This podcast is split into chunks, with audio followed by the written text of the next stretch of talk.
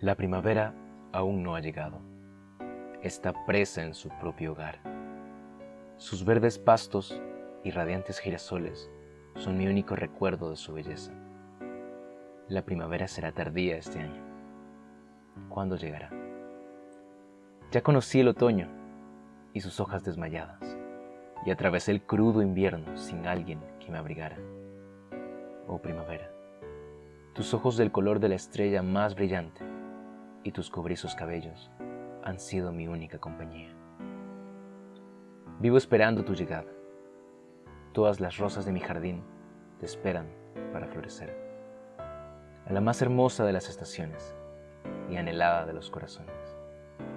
Tú, que vistes de mil colores, comparecido a las flores en realidad. Oh primavera, aún no has llegado, estás tan lejos y contigo y felicidad.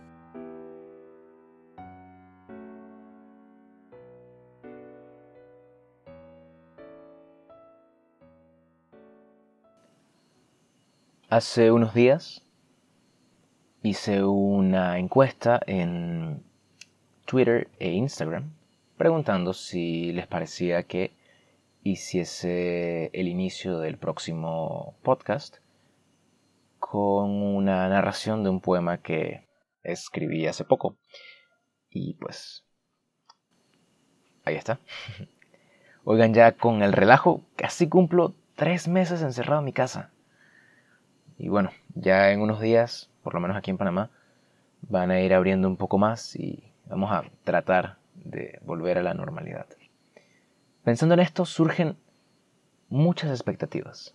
Cada quien tiene ideas distintas algunos dicen que con el tiempo volveremos a lo que era antes, otros un poco más realistas piensan que los casos se van a disparar y nos volverán a encerrar más adelante y todos tienen sus expectativas. Yo soy un idealista empedernido. Tengo bastante esperanza en esta vuelta a la normalidad. Hemos estado apartados de amigos y seres queridos mucho tiempo. Las redes sociales están inundadas de personas extrañando el calor humano. No lo sé, pero creo que esta pandemia era algo que nos hacía falta. Va, déjame explicarme bien.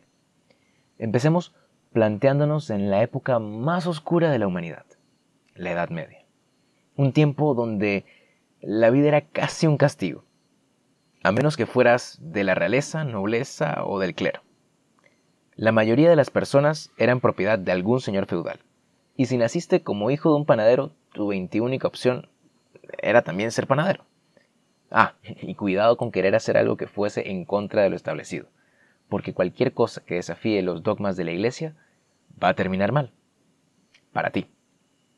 Como Galileo, juzgado como vehemente hereje, o Giordano Bruno, uno de los tantos que fueron condenados a la hoguera por herejía. Estamos en tiempos tan oscuros que más adelante se le va a conocer como el oscurantismo. La medicina es una mezcla entre supersticiones y tradiciones. El análisis científico es casi una utopía porque el más ligero indicio de cuestionar resulta en hoguera y todos viven con miedo. Justo en esta época, la peor de nuestra especie, la era en la que más pendejos estamos, nos enfrentamos a la pandemia más contagiosa y mortal que hayamos conocido la peste negra, muerte negra o peste bubónica. Una enfermedad que va matando tanto al pobre como al rico, tanto al siervo como al rey. ¿Ah? A todos por igual. Pero si el rey gobernaba por derecho divino, escogido por el mismo Dios para ser rey, y muere igual que el más miserable. Tal vez no somos tan distintos después de todo.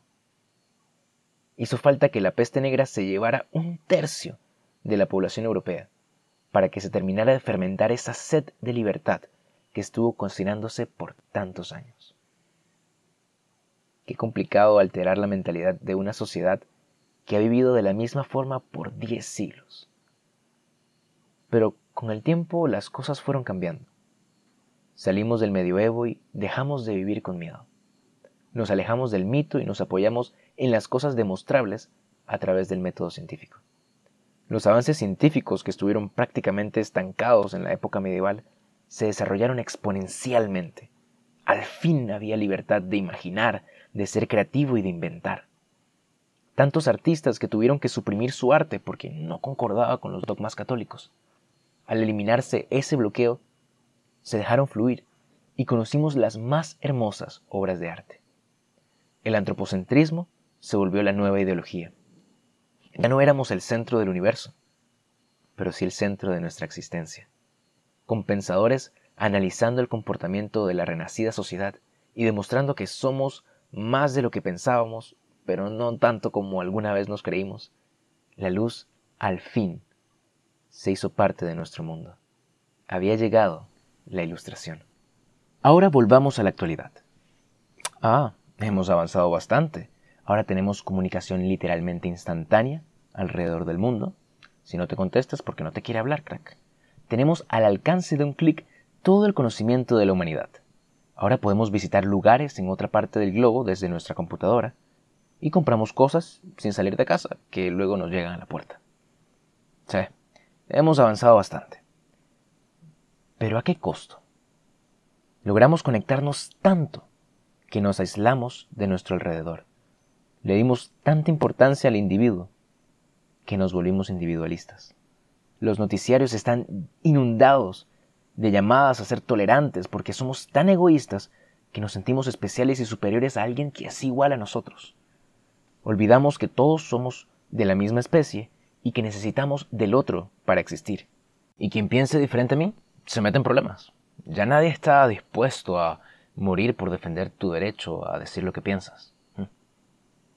Pobre Voltaire. Nos convertimos en una sociedad sumamente utilitarista. El valor de algo depende exclusivamente de cuánto me sirva, ya sea un objeto u otro humano. Simplemente nos hemos vuelto insensibles y en el momento en el que me deja de servir, ya lo puedo votar. Recalco, esto aplica tanto para cosas como para personas, y si eso no te parece que está jodido, pues tenemos un problema. Estamos acostumbrados a estar conscientes de todo lo que está pasando, viendo redes sociales como si fuera el periódico, pero a no hacer nada. Mi generación es experta en quejarse sin aportar soluciones. Sabemos que hay algo mal, pero no movemos un dedo para mejorarlo. Nuestros gobernantes gobiernan para ellos y nosotros lo permitimos. Conozco una historia de un poco de gente que hacían exactamente lo mismo y terminaron todos sin cabeza por un invento francés. Hoy en día vivimos de etiquetas, porque si corres eres runner, si comes eres foodie, si subes fotos a Instagram eres Instagrammer. Y vivimos encasillados. Solo puedes hacer lo que caracteriza tu etiqueta y desempeñar bien tu rol dentro de ella. Porque la etiqueta es quien eres, tu identidad. Entonces, resumiendo, ahora obedecemos ciegamente lo que nuestras autoridades dictan, aunque la mayoría de esas acciones solo les beneficien a ellos.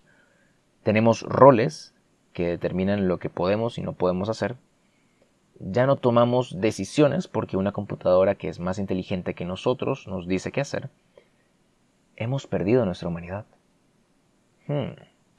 ¿No les suena parecido a esa época de la que empezamos hablando? Ahora puedes escoger qué casilla te define, pero básicamente volvimos a lo mismo. Hemos olvidado que todos formamos parte de un mismo colectivo enorme llamado la raza humana y que necesitamos de los demás para seguir existiendo. Perdimos nuestro instinto más básico, convivir en sociedad para sobrevivir. Por eso creo firmemente que este virus era justo lo que necesitábamos, la oportunidad de ver las cosas como son y volver a comenzar, de volver a unirnos. Y unirse es muy complicado, pero es una lindísima tarea que tenemos por delante, fecunda y bella porque tenemos que unirnos sin negar nuestra diversidad, como dijo Galeano. Yo creo que es precisamente esa diversidad la que nos va a permitir resurgir y renacer. Quizás soy demasiado optimista, pero la realidad que ve en mis ojos me dice que nos hace falta cambiar. Lo necesitamos a gritos, porque si no, solo es cuestión de tiempo hasta que sea la civilización cúspide de la humanidad su propia destrucción. Este fue el séptimo episodio de este podcast. Si te gustó, déjame saber. Quiero oír tu opinión y compártelo en tus redes. Puedes darle follow en Spotify y Apple Podcast para que te notifique cada vez que subo un nuevo episodio. Como siempre, gracias por escucharme. Esto fue desde el cristal con que se mire.